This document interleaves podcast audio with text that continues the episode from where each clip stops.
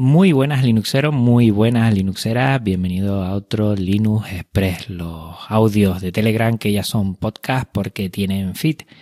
Y este, el número 37, viene bastante cargadito de temas. Lo primero, siempre repasamos el anterior episodio, que fue el especial YEPO 737A, eh, un especial que a mí siempre, pues bueno, no sé si estos podcasts tan específicos van a gustar a la gente.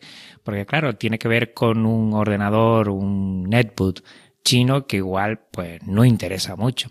Pero ha tenido muy buena acogida, le ha gustado bastante a gente y muchos me han preguntado por algunos datos específicos, ya sea de configuración, ya sea del mismo hardware en sí. O sea que ha gustado, ha tenido muy buenas descargas y eso pues, pues me anima a seguir probando, probando algunos dispositivos como este y que la intención, la finalidad era ver que entraban por el aro en lo que se refiere a Genio Linux. Ni nada más ni nada menos. Para el siguiente episodio, pues voy a hacer un Linux Connection. Un Linux Connection que vamos a hablar de un evento que para mí me tengo que quitar el sombrero porque lo están haciendo fenomenal. Y eso que estamos en los previos tiene que ver con la UbuntuCon de Europa 2018 que se va a realizar en España, en Gijón, y vamos a hablar con sus responsables. Muchos son también participantes del podcast Ubuntu y otras hierbas y lo tendremos aquí el próximo miércoles. Me interesa mucho saber los pormenores de crear un evento como este, de gestarlo, de llevarlo a cabo y sobre todo, pues bueno, que nos hablen un poco de ese darnos a conocer, salir a la calle, que nos desvirtualicen y que hagamos eventos como este, yo creo que es muy importante, es muy importante. Oigo mucho que antes se hacía más, ahora menos y puede que este tema tengamos que volver a utilizarlo, esos cursos presenciales ese salir a la calle, ese poner en algún sitio de una calle y explicar lo que es Genio Linux es muy importante. Y eventos como este, aunque parece que son muy específicos, también son para usuarios y da a conocer una distro como Ubuntu que le podemos poner muchas pegas, pero ha ayudado mucho a dar a conocer Genio Linux y creo que muchas de las pegas que se le pone pues no son razonables. Yo creo que Ubuntu ha hecho mucho por Genio Linux y hay que valorárselo. Hablaremos con ellos y tendremos una charla distendida y la verdad que tanto este evento como otros que tú sepas que se vayan a realizar y que tengan una trascendencia, pues aquí tienes los micrófonos de Podcast Linux para darle eco y que la gente lo conozca, ¿eh? O sea que sin ningún problema ponte en contacto conmigo y puedes contar con este podcast para darse a conocer. En referencia al JEPOS 737A, recuerda que descarté desde un principio utilizar un SSD, pero he encontrado un SSD de prestaciones medias y muy barato, sobre 35 euros, pero creo que ahora lo han bajado a 30 todavía. Y va a ser el que voy a utilizar. Es de una marca china, porque evidentemente no le voy a poner, no me voy a gastar un dineral en un SSD y tener un netbook chino. Y vamos a ver cómo va. Pues al final me he decantado por esto y ya te pondré en aviso de todo lo que va sucediendo por ahora tiene que venir, que va a tardar entre unas dos o tres semanas, o sea que hay tiempo suficiente.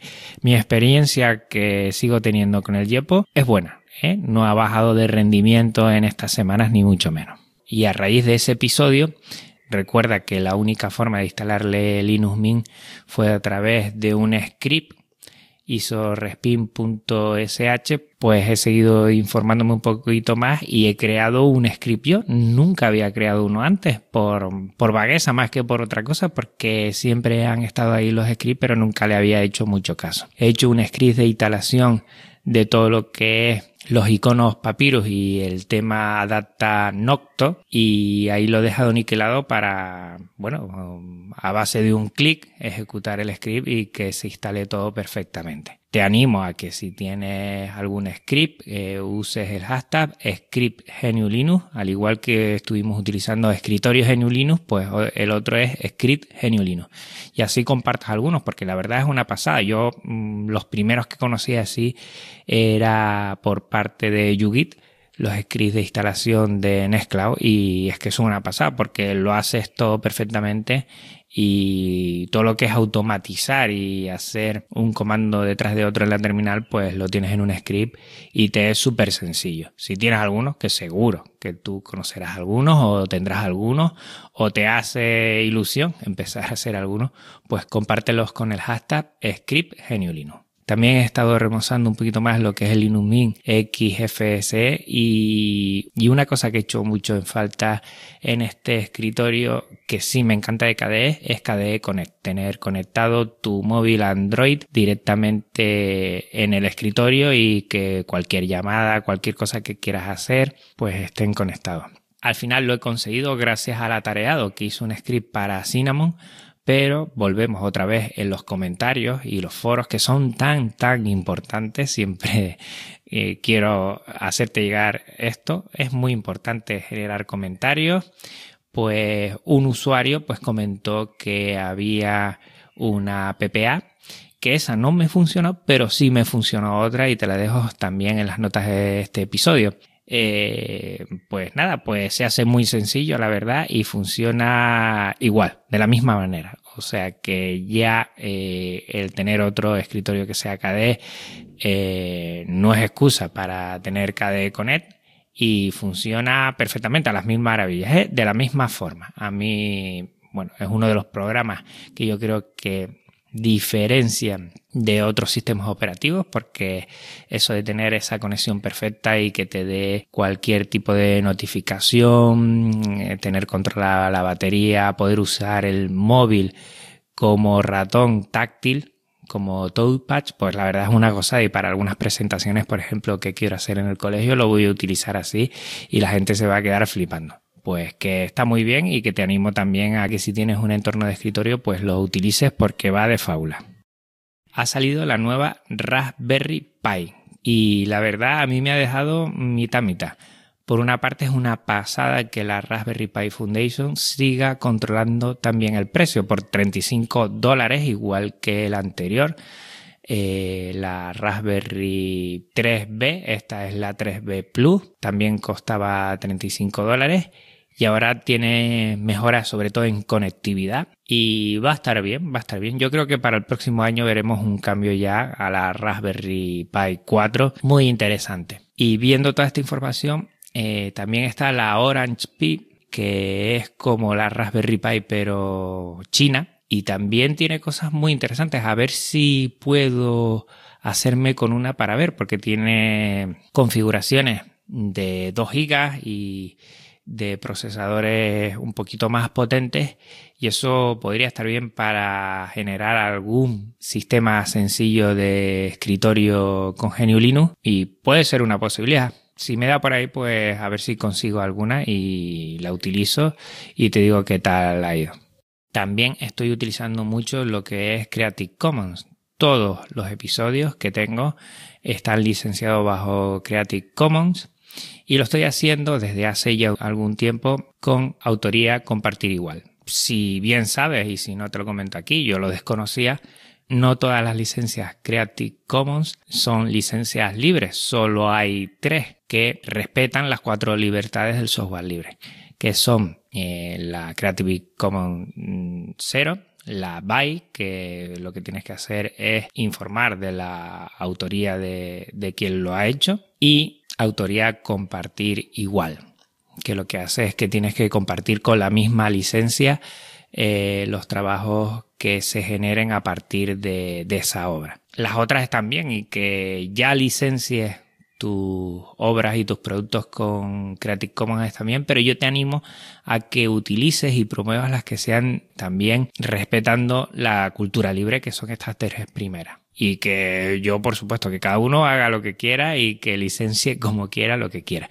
Pero ya que estamos en sintonía con el software libre, que menos que hacer lo mismo con licencias Creative Commons. He encontrado un buscador de Creative Commons que es share.creativecommons.org te lo dejo en las notas del programa también, donde haciendo dos clics eh, para que sea uso comercial y para que se pueda modificar, ya puedes encontrar música, puedes encontrar imágenes que respeten la cultura libre y te animo a, utilizarlos así y a divulgarlos, ¿no? Que de esta forma es con la que damos a conocer eh, todo este mundillo que nos encanta. Y por último, recordarte, 31 de marzo, Maratón Linuxero. Allí estaremos muchos, va a ser un sábado a partir de las 5 de la tarde UTC. Cuidado porque en Europa el 25 de marzo cambian los horarios y pasamos a una hora más. Eso quiere decir que pasamos de UTC 1 en la España peninsular a UTC 2 y en mis Canarias queridas pasamos de UTC a UTC 1.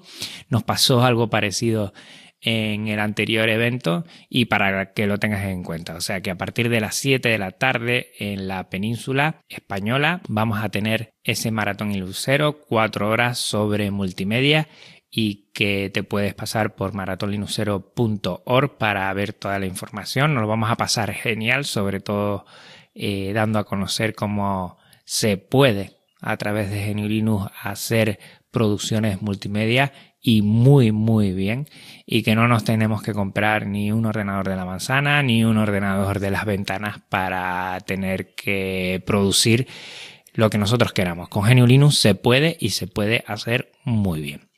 Y nada, por mi parte nada más. Recuerda que Podcast Linux lo puedes encontrar en Twitter, en Mastodon, el correo podcastlinux.vpodcast.net y la web vpodcast.net barra podcastlinux, que también tengo el blog, el podcastlinux.com y el telegram t.me podcastlinux.